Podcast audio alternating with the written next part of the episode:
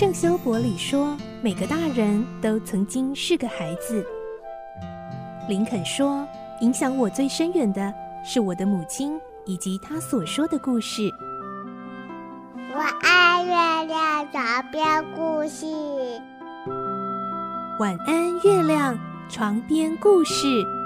小青姐姐邀请每一位大孩子、小孩子一起听故事，不管多忙，也要和你一起听故事。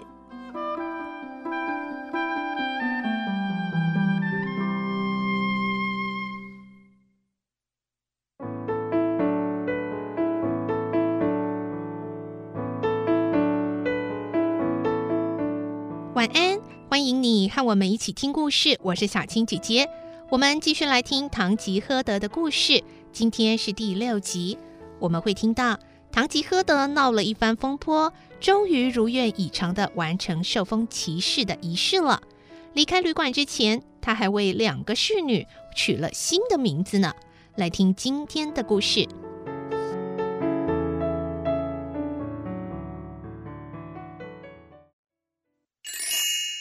唐吉诃德》第六集：高贵的公主。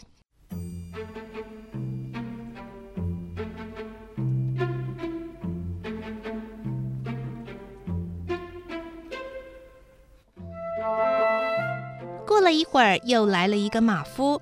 这个马夫因为刚刚才到，对于不久前发生的事一无所知，所以也走到祭坛这边，准备伸手拿盔甲旁边的水桶。这一次，骑士连一句话都不说，也不再祷告。他将盾牌丢下，举起长矛，一声不响地往马夫的额头刺过去。这下子，马夫的头没有脑浆四溅，也开了个大洞。下榻旅馆的其他马夫们听到异样的声音，都跑了出来。唐吉诃德看到这么多人出来，赶紧捡起盾牌，并拔出剑，很虔诚的祷告。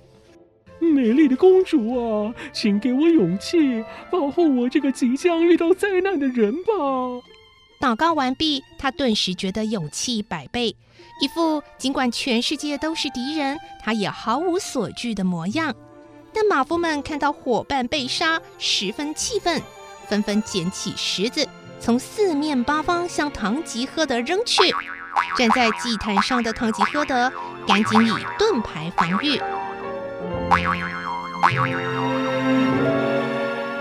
这时，旅馆老板认为跟有精神病的人打架不会有好结果，便大声喊叫：“哎，赶快住手！呃，赶快住手！”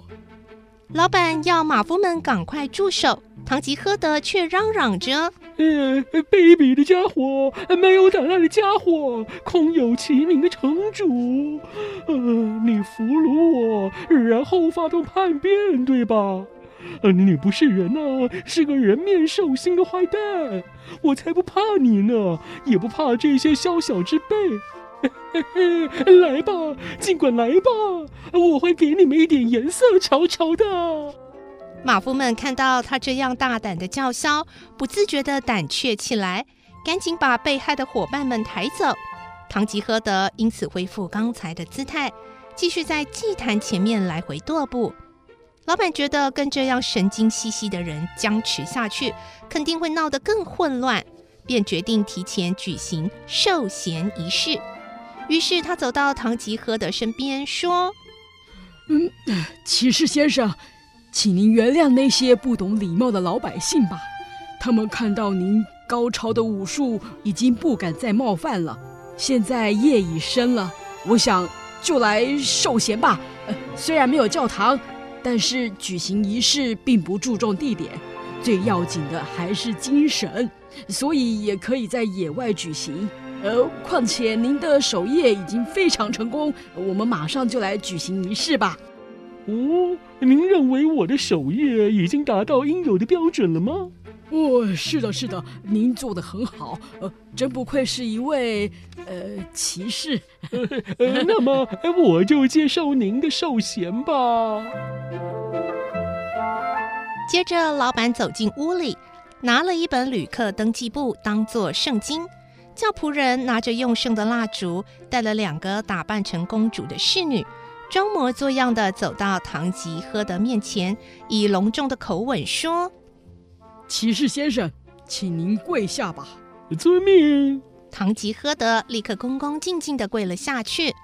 老板用严肃的口吻，配上祷告的语调，在嘴里念念有词，然后拔起唐吉诃德的佩剑，敲了敲他的后颈和几倍。恭喜您，现在您已经成为正式的骑士了。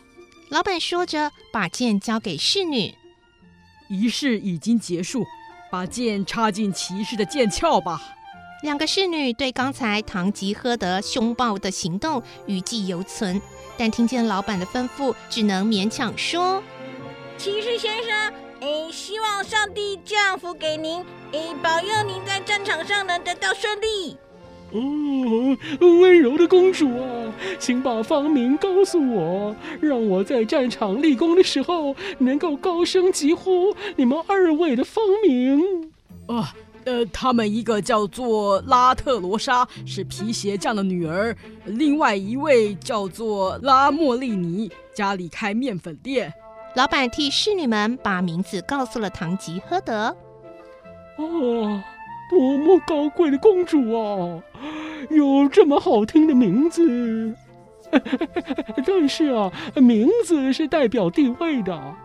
我认为拉特罗莎公主改名为多尼特罗莎，拉莫利尼公主则改为多尼莫利尼会比较好听。哎呀，不管如何，二位的芳名我将永志不忘。经过一番波折，终于完成这空前绝后的授衔仪式。让唐吉诃德成为名正言顺的骑士了，这使他感到十分得意，立刻拿起武器，把马鞍挂在他的民居罗西南提的身上。他跨上马背，说：“城主阁下，承蒙您受衔的洪恩，这一辈子啊，我绝对不会忘记的。”骨瘦如柴的唐吉诃德坐在马上。弯腰紧搂着身材肥胖的老板，一再道谢。老板巴不得赶紧送走这个精神不正常的人，不但没有向他索取分文，还说了一连串阿谀奉承的话，想赶快打发他走。